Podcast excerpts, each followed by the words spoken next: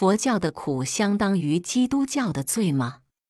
一般无宗教信仰的学者的确是做如此观的。他们以为佛教也好，基督教也好，劝人为善总是一样的。从这劝人为善的基础上，他们就顺理成章地推想到，佛教的苦和基督教的罪，当然也是一样的了。因为佛教讲三界的生死是苦海，众生的感受无非是苦，所以修持的目的是在脱苦。基督教讲人类都是罪人，是由人类的第一对祖先亚当和夏娃不听上帝的警告，而偷吃了伊甸园的生命和智慧的禁果，所以人类有了生命和智慧。但也得罪了上帝，上帝要罚亚当和夏娃的子子孙孙都要受苦，这就称为人类由第一代祖先遗传下来的原罪。基督徒信仰上帝，原因是上帝派他的独生子耶稣上了十字架，代替信他的人赎了罪。事实上，佛教所讲的苦与基督教所讲的罪。根本是风马牛不相及的两回事。佛教所讲的苦，是由众生自己的业感报应而来；众生的业感是由无始的无名负障而来，纯粹是个人负责的事，与上帝没有关系，与祖先也没有瓜葛。众生由于无名之祸的烦恼，而造生死之业；由于生死之业。而感生死之苦，正在感受生死之苦的生死之间，又因生死而造无名之祸。就这样，由祸造业，由业感苦，因苦生祸，或业苦三者连成一个生死之流的环状，头尾衔接，周而复始，永无了期。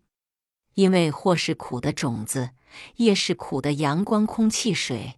苦才是或与业的结果，也唯有结果才是真正的感受。所以佛教要把生死之流称为苦趣或苦海，所以要求超越这个生死之流，而不受生死的束缚，自由生死、自主生死、不生不死，便是解脱的境界。不过佛教求解脱。并不是仅靠佛菩萨的救济，佛菩萨只能教导我们如何解脱，却不能代替我们解脱。这与耶稣代信他的人赎罪，根本不能相提并论。因为佛教不承认众生是由上帝的惩罚而得罪，尤其不承认人类祖先的罪会遗传到子孙身上。正像罪不及妻奴一样的简单明了，上帝不能代人赎罪，也正像我吃饭不能使你饱一样的简单明了。佛教脱苦的基本方法是戒、定、慧的三无漏学。戒是不应做的不得做，应做的不得不做；定是心的收摄，不使放逸，也不使懈怠；慧是清明的睿智。认清了方向，努力精进。所以，佛教的脱苦绝不等于基督教的乞怜上帝代为赎罪。在此顺便一提，许多的人认为佛教太重视苦，乃是一种偏激的厌世态度。因为人类的生活中固然有苦，但也有乐，并且可用人为的方法来改进生活的环境。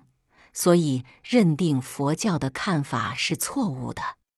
关于这一点，如果站在现实人间当下一生的立场上，佛教并不非要叫人承认有受皆苦的这一观念不可。佛教讲苦，是从佛陀的悲智关照而得的结论。一般凡夫并不是佛陀，当然不易体察出来。正像人见野狗吃屎。该是多么的恶心！吃屎的野狗却是吃得津津有味而乐在其中。如果人们一定要告诉野狗知道吃屎是多么的不卫生，野狗可能还会掉过头来吠你两声。由于境界的高下不同，实在勉强不来。因为佛是站在生死之流的岸上来看生死流中的众生，乃是唯苦无乐。纵然有乐，也像搔住疥疮瘙痒，搔时痒的快活，搔后痛苦极致。